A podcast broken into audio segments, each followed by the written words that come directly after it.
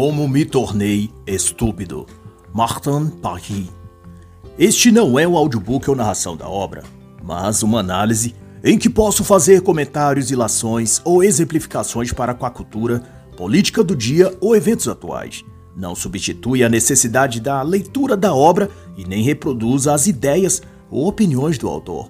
Martin Parry é francês, formado em antropologia, escritor e editor é um autor premiado em suas obras e reflete estas um olhar crítico e sarcástico sobre o mundo, que convida à reflexão e às mudanças de postura a partir de tiradas cômicas e humor ácido, o que também torna seus livros tanto divertidos e envolventes para uns, quanto incompreendidos e controversos para outros.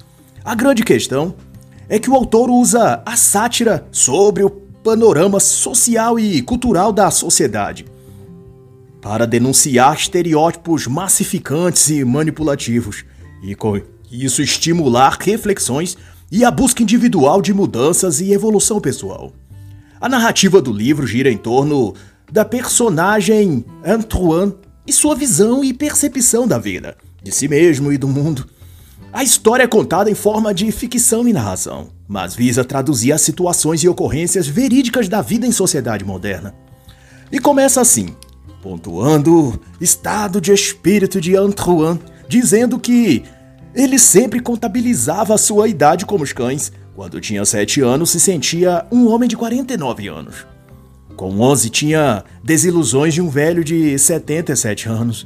Mas então, com 25 anos, sua idade atual, na expectativa de uma vida mais tranquila, ele tomou a decisão de cobrir o cérebro com o manto da estupidez.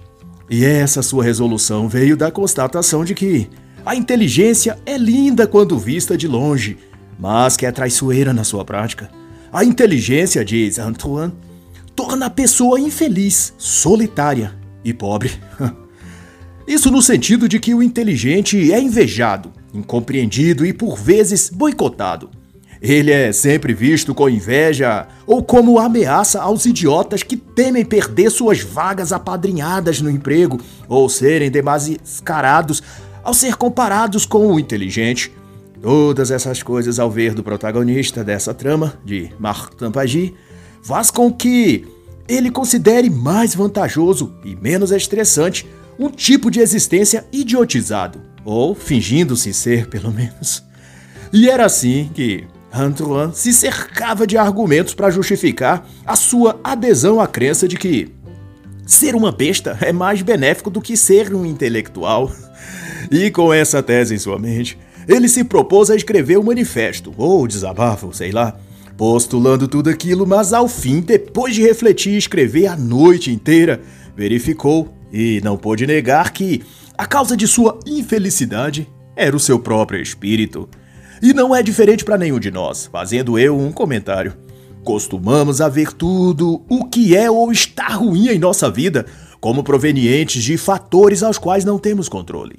O capitalismo global, as relações geopolíticas desse ou daquele país, as forças espirituais das potestades do mal, ou o terrível patriarcado estrutural que prolifera a injustiça social, racial, de gênero, etc. Há sempre um condicionante externo, alheio e mais forte que nós, atrapalhando-nos de sermos felizes. E assim evitamos olhar para dentro de si e localizarmos a fonte primária de nossas insatisfações, que é a ausência de uma raiz espiritual, existencial e psíquica em nosso espírito e alma. Então, assim, Antoine se pôs como qualquer um de nós, debaixo desses subterfúgios e pretextos. E numa noite de julho qualquer, adotou, pois então, o que considerou sua renúncia ao pensamento. Sei que essa viagem à estupidez vai transformar-se no hino à inteligência. Será a minha odisseia pessoal após muitas provações, disse ele a si mesmo, para convencer-se ainda mais do que havia decidido. A verdade era que Antoine estava numa espiral de crise existencial ou de identidade que o impossibilitava de sanar suas incertezas por outros meios que não aquela ideia fixa de que ser ou demonstrar ser inteligente não compensa. Em suas elucubrações, Ele dizia que, em um mundo em que a opinião pública se limitava a sim e não, ser a favor ou contra era o limite até onde a pessoa podia ir. Qualquer coisa além era logo acusado de intolerância, falta de empatia ou quem sabe o que mais.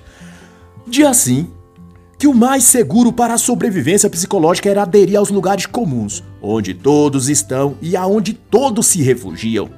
A solução, disse ele, é se tornar parte do bando dos que desprezam o conhecimento e a sabedoria. Para ele, tornar-se estúpido era a única maneira de ser aceito e participar da vida, como ele mesmo dizia. E nesse escape para fugir da inteligência e de tudo que a acompanha, a prudência, a sensatez, o equilíbrio, Antoine não apenas optou por filtrar o mundo das ideias, evitando palavras e raciocínios mais depurados e apegando-se ao efêmero e aos assuntos tacanhos. Ele adotou também hábitos ruins de comportamento. Começou a beber, por exemplo, a se embriagar.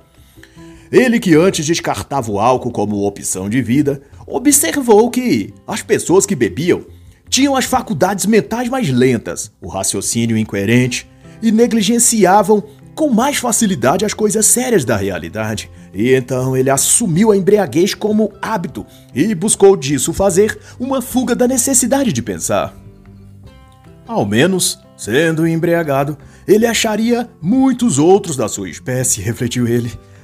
Nos alcoólicos anônimos, nas ruas ou nos bares, sempre teria com quem compartilhar e quem ouvir também suas histórias que eram semelhantes às suas próprias ele teria a vida social, ao passo que, como ser inteligente e criatura pensante, ele estava fadado a ficar isolado, a não ter ninguém na mesma condição para compartilhar ideias sensatas e temas relevantes.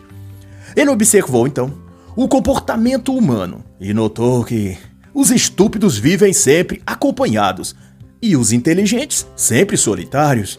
As pessoas olham com desprezo os inteligentes e com compaixão e afeto os burros e ineptos. Era a conclusão que ele tirou. Na verdade, ele já estava para considerar a inteligência uma doença.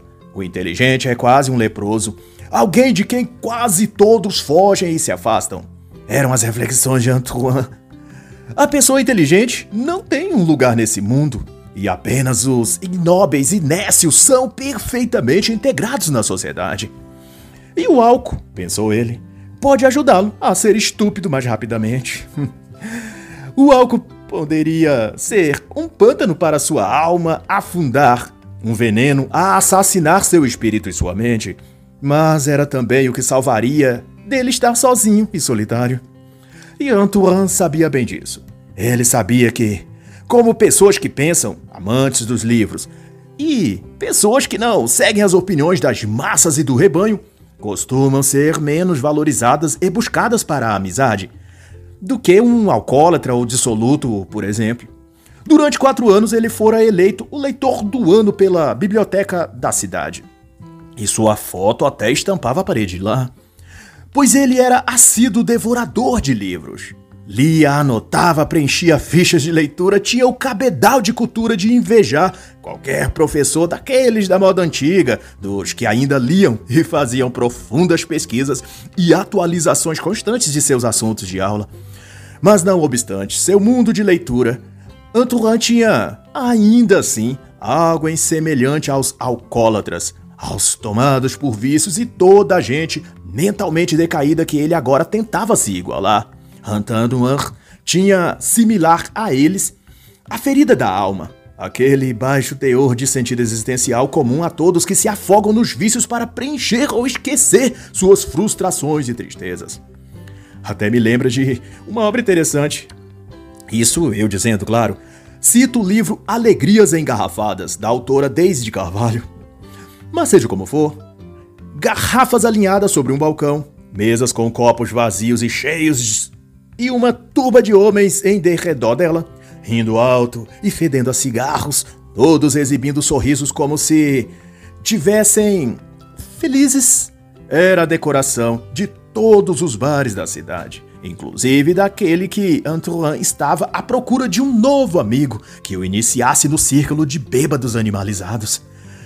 E se a ideia era achar companheirismo, camaradagem e a sensação de familiaridade e pertencimento, embora fossem artificiais, todas essas coisas Antoine encontraria no momento em que estivesse bêbado, cercado de outros bêbados, pois, como ele mesmo sabia, não faltam no mundo quem esteja disposto a alucinar-se em grupo, em dupla, em trio ou em turma de amigos. Com o álcool e tudo que ele produz. O álcool, disse o próprio protagonista numa mesa de bar, a Leonard, seu novo amigo de copo está ligado à história da humanidade e já tem mais adeptos que o cristianismo, o budismo e o islamismo juntos. E se tem uma razão para isso, é que no bar, em volta dos uísques e cervejas, todos ali compartilham algo de familiar. Parecem membros de uma mesma irmandade. Todos têm algo em comum que combina perfeitamente com as mesas, as vozes e todo o ambiente dali. A tal tristeza, Aquela sensação incerta de vazio inexplicado, que não precisa ser sequer expressada, mas que está no olhar de todos. E todos são cúmplices dessas coisas todas, dessas dores não ditas, desses sentimentos não revelados. É como se, embora não dissessem, todos eles fossem iguais e bebessem pelos mesmos motivos.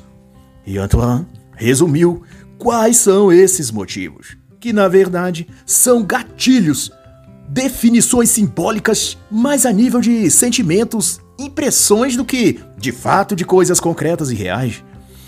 Eu sou pobre, desabafou Antoine a Leonard, o amigo de bar. Sem futuro. E, sobretudo, penso demais.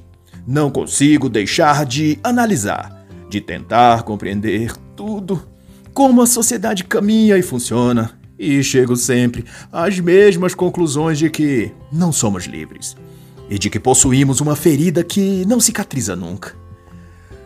E com um tapinha nas costas, Leonard suspirou e com um olhar de afeto lhe disse: Eu sei, eu sei bem o que é isso. Eu também sofro de depressão há 25 anos. e a bem da verdade, como também lhe alertou Leonard, o álcool não curará daqueles sentimentos. Assim como não curou o próprio Leonard ou nenhum outro daqueles inveterados bebuns ali do bar. Mas contudo, era esse olhar humano de compreensão, o tapinha de incentivo nas costas, o aperto de mão firme e todos aqueles gestos simbólicos de condescendência que os bêbados trocam entre si, que dão a eles o sentimento de cumplicidade e de apoio mútuo que eles jamais achariam em colegas de trabalho, de escola ou nem mesmo entre seus familiares. Somente ali, entre bêbados e bebidas, é que a irmandade sem interesses e nem hipocrisia poderia ser achada. Ou pelo menos cada bêbado ali pensava assim. E isso já é razão de sobra para estarem ali. Afinal, a autoilusão também é parte inerente desse processo de fugir da realidade, de se imbecilizar e de se tornar um estúpido. E se trata mesmo de autoilusão. Um alto engano que cada pessoa dá a si mesmo em doses ou goles diários em forma de bebida, mas que também pode ser traduzido como uma porta de fuga da realidade. É um tipo de desistência, um ato de rendição covarde para não ter de sentir o peso e a dor de suportar as agruras da existência. Se viver é sofrer, então sentir o sofrimento é também parte do viver. Fugir disso é alienação. Mas, como disse Leonard, no fundo não dá mesmo para fugir. O que o álcool faz é trocar uma dor pela outra, um tipo de sofrimento por outro. Mas de uma forma ou de outra haverá sempre a dor e o sofrer. O álcool não curará.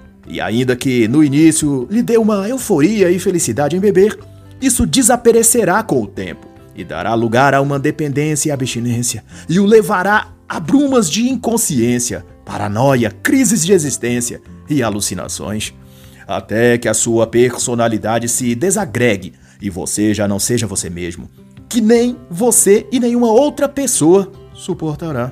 Essas foram as palavras mais sinceras que Antoine jamais ouviria em toda a sua vida. E o que ele disse? Como reagiu? Ele fez e falou o que a maioria diria quando está infeliz demais para tomar decisões sensatas. Eu não quero ter força para ser eu, disse ele. Eu não quero coragem ou mesmo personalidade. Isso é um luxo que custa caro. Eu quero ser um espectro banal. A liberdade de pensamento sufoca e ter conhecimento significa ser tratado como uma pessoa abominável. O álcool é uma declinação que faz todos se nivelarem por baixo, todos abaixo e menores do que poderiam ser. E isso é um tipo de igualdade que gera aceitação e reciprocidade. Todos arrastando-se pelo chão, mas todos juntos e igualmente infelizes. Esses eram os sentimentos de Turan. E assim encerrou sua fala, mas Leonard ainda acentuou dizendo: Eu entendo você, mas acho por bem deixá-lo informado de tudo isso. O álcool lhe dará um pouco de consolo e calor humano, ao lado de outros parceiros de bebida. Mas em troca, lhe proporcionará úlceras, insônia, crises de angústia, enxaquecas e estômago revirado. Esse é o preço e vem para todos. Como em outra ocasião lhe foi dito num grupo de autoajuda, após ter ele parado no hospital em coma alcoólico. A vida nos dá muito pouco e ainda toma tudo o que pode das pessoas. Ela vai tomando tudo, as escolhas, a razão, até que não reste nada a não ser a desesperança. E essa é a finalidade da vida: nunca deixar ninguém satisfeito. A qualquer momento, ela tira algo de você te vás perder algo só para garantir que você não tenha tranquilidade na vida. Se você parecer bem, ela te dá um câncer, no corpo ou na alma. Se você parecer feliz, ela te presenteia com uma decepção sentimental. Ou te dá algum outro problema de saúde, social ou amoroso. Tudo para que as pessoas nunca se sintam plenamente bem realizadas. E esses dizeres eram o eco da alma e pensamentos de Antoine o incômodo constante de seu espírito, que certamente era igualmente sentido por todos os bêbados nos bares, nas calçadas ou desiludidos entregues a tantos outros tipos de alienação, de vício ou de hedonismo em geral. Todos também tentam fugir dessas dores da alma e da consciência.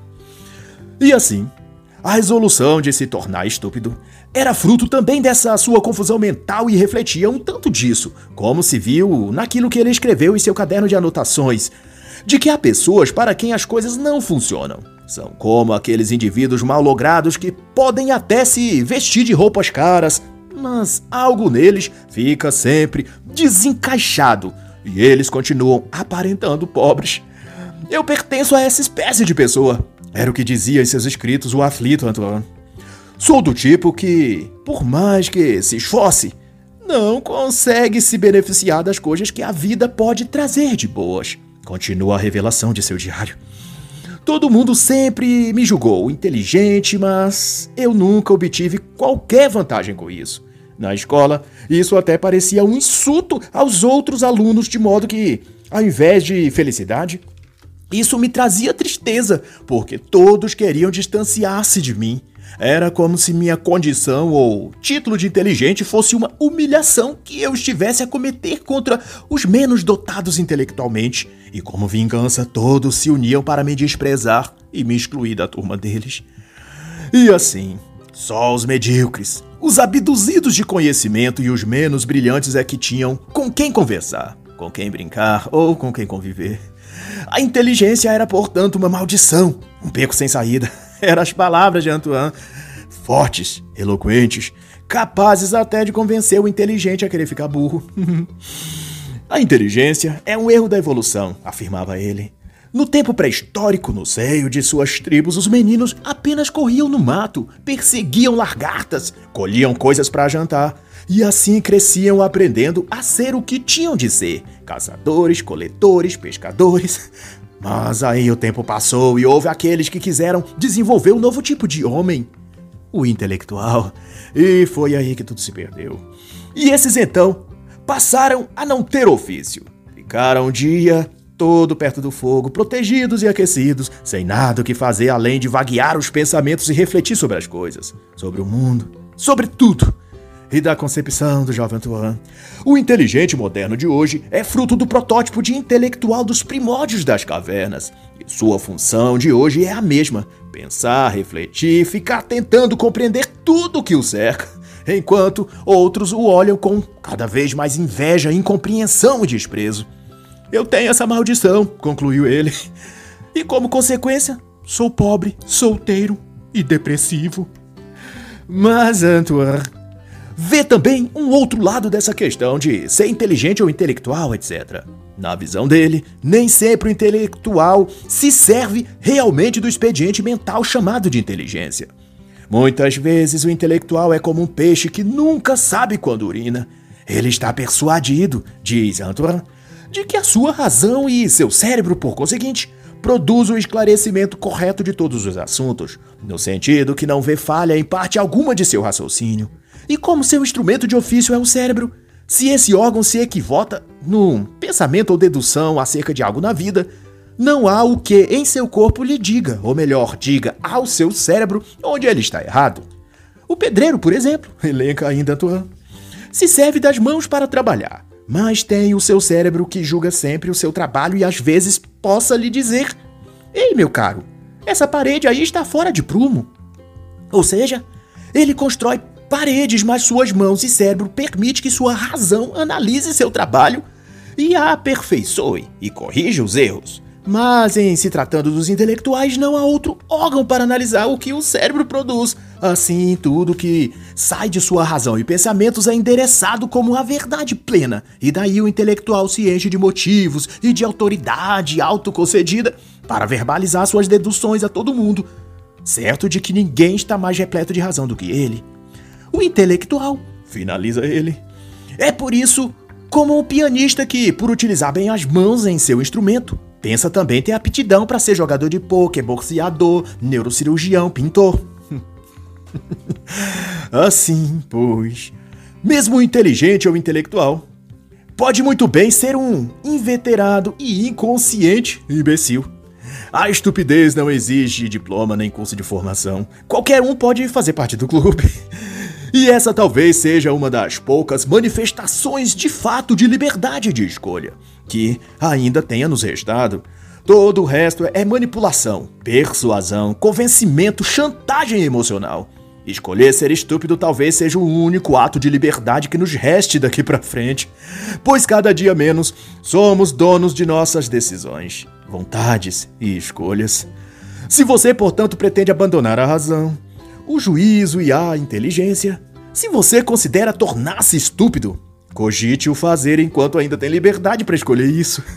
Daqui a algum tempo, nem isso poderemos mais, já que a modernidade tem seus próprios modelos e padrões de idiotas úteis, de modo que até isso escolherão por nós, nos modelarão no tipo e versão de idiota mais útil e conveniente para o sistema.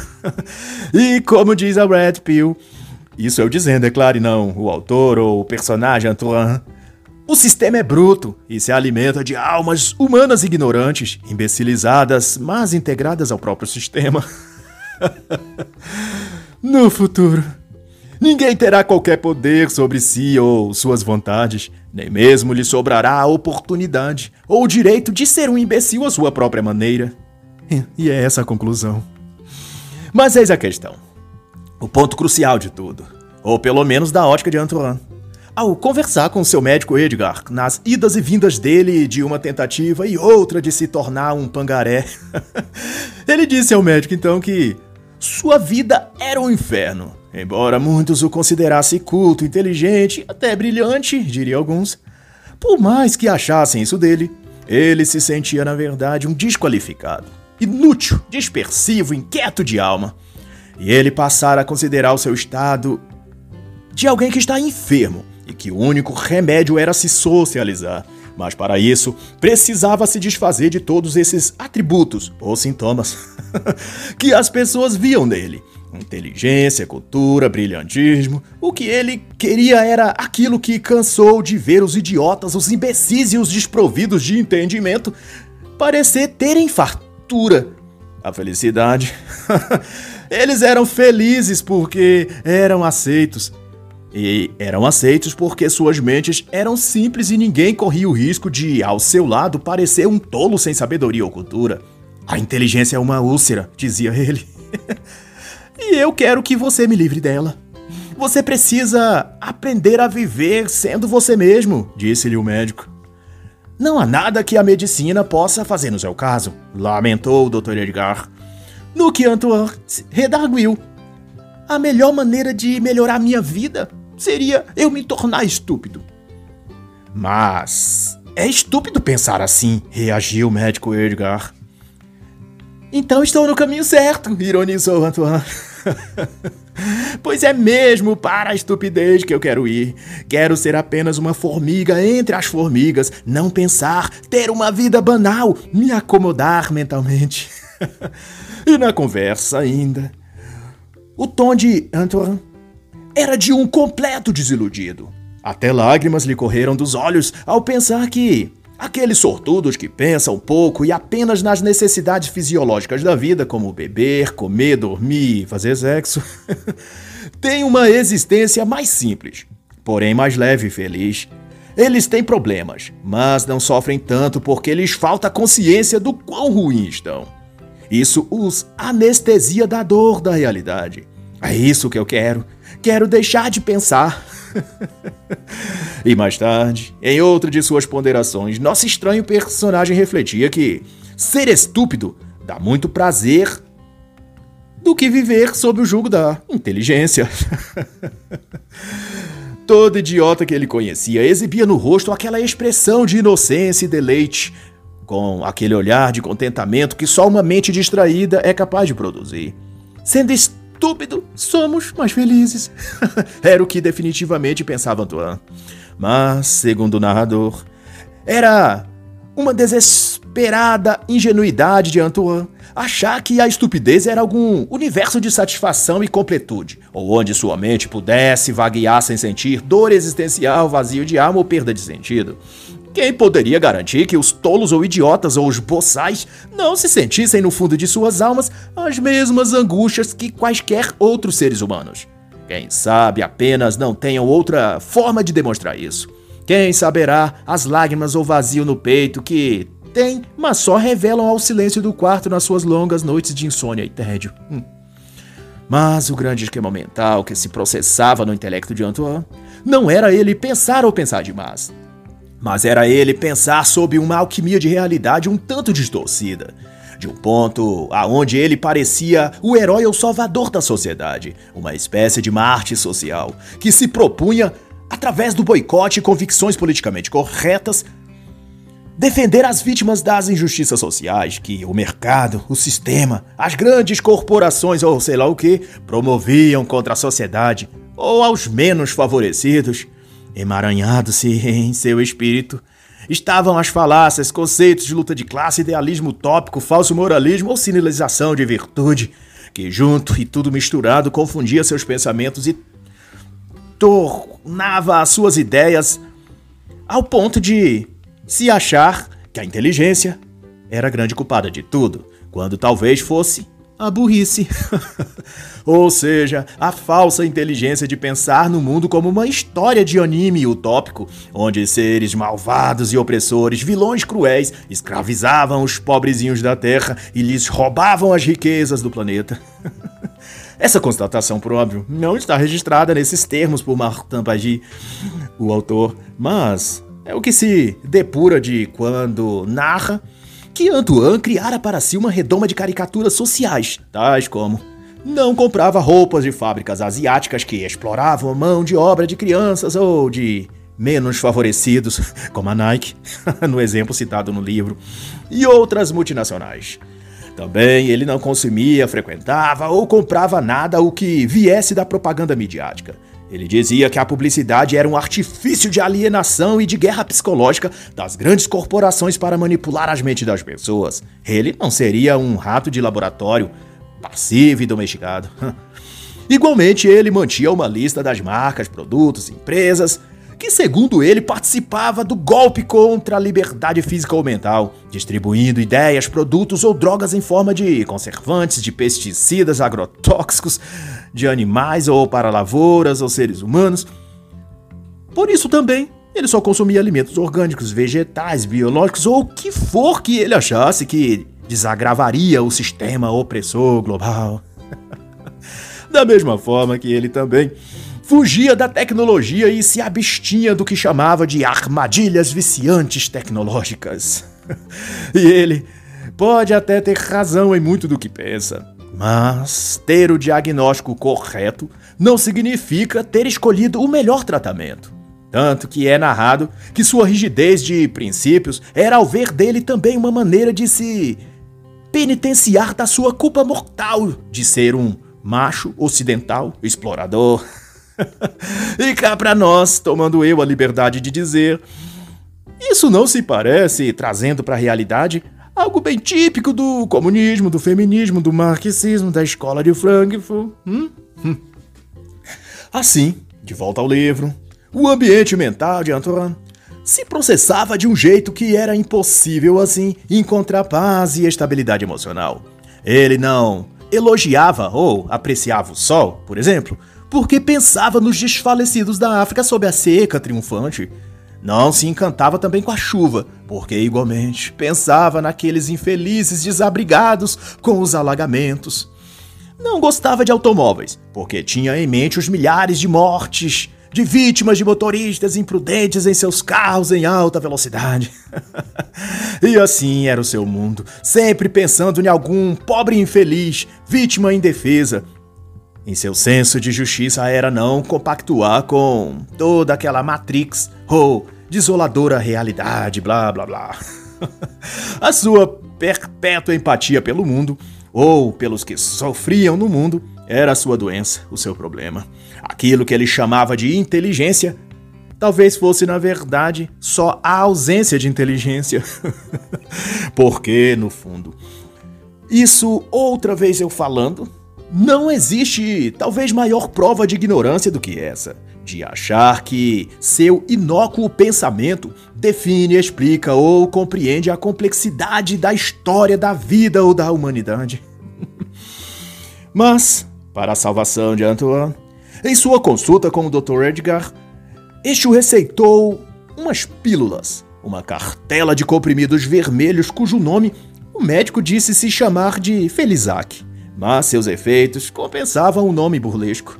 Segundo consta, os pequenos comprimidos vermelhos tinham o poder de causar uma sensação de aceitação, de euforia, de sede pela vida, de paixão pelo mundo e por tudo que o mundo contém. Hum.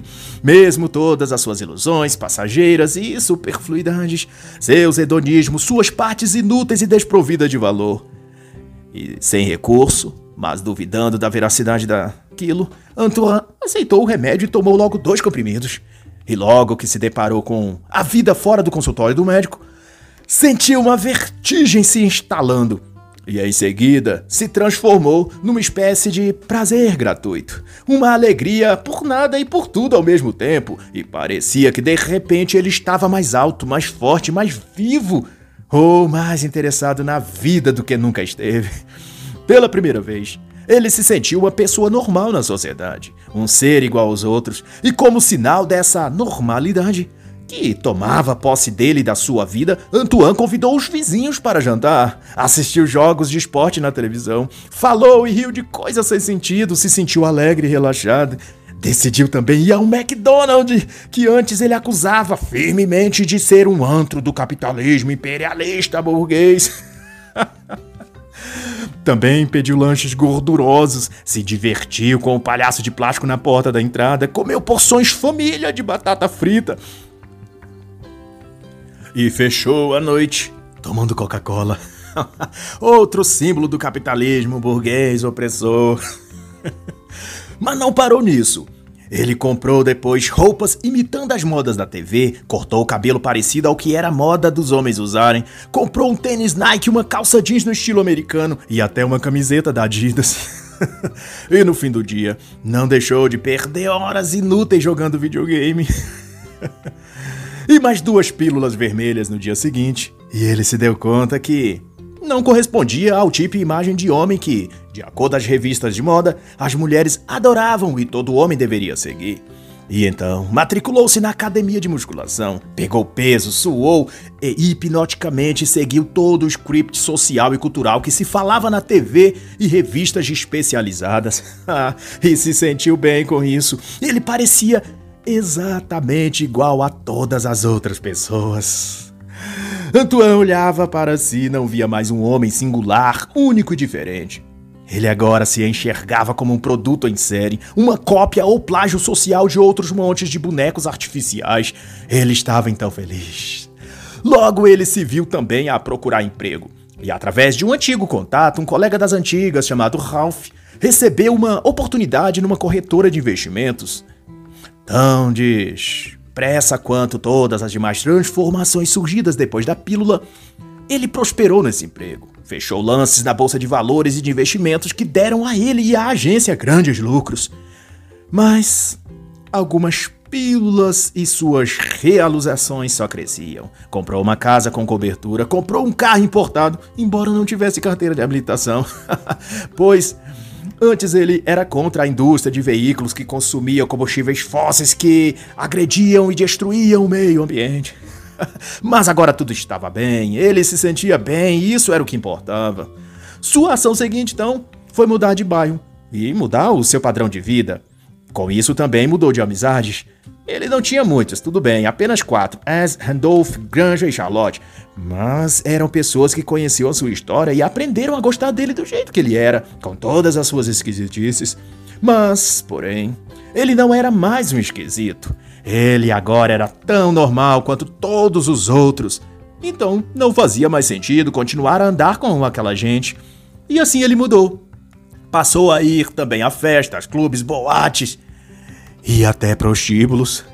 Com dinheiro surgiram novos amigos e novas pretendentes femininas. Tudo vinha fácil e ele parecia absolutamente aceito e feliz. Ele tinha vida social, ele tinha as amizades. Ele parecia um vencedor.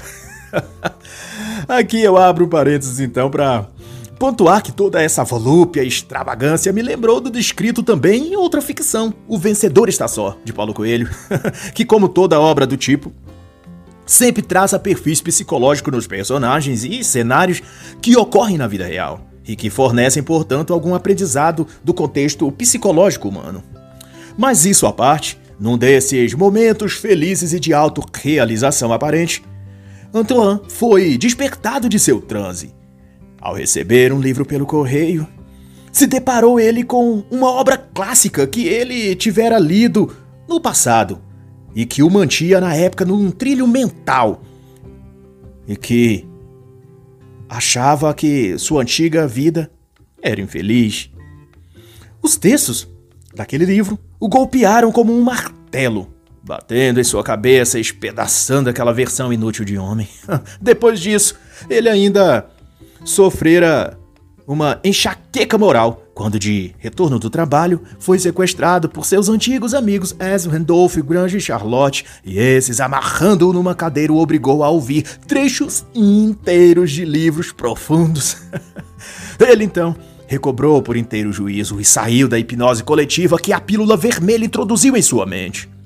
A tempo disso, a polícia apareceu em sua nova casa e o prendeu. A agência que ele trabalhara tinha sido acusado de golpes financeiros, sonegações fiscais e essas coisas. E ele tinha sido então colocado por Ralph como responsável por todas essas operações irregulares. Ralph, o amigo, tinha fugido para a Suíça e sobrou só para Antoine. Cumpriu então seis meses de prisão e ainda teve de pagar um valor de fiança que custou a sua casa e o carro. Ou seja, ele voltou a ser pobre solteiro, mas dessa vez feliz.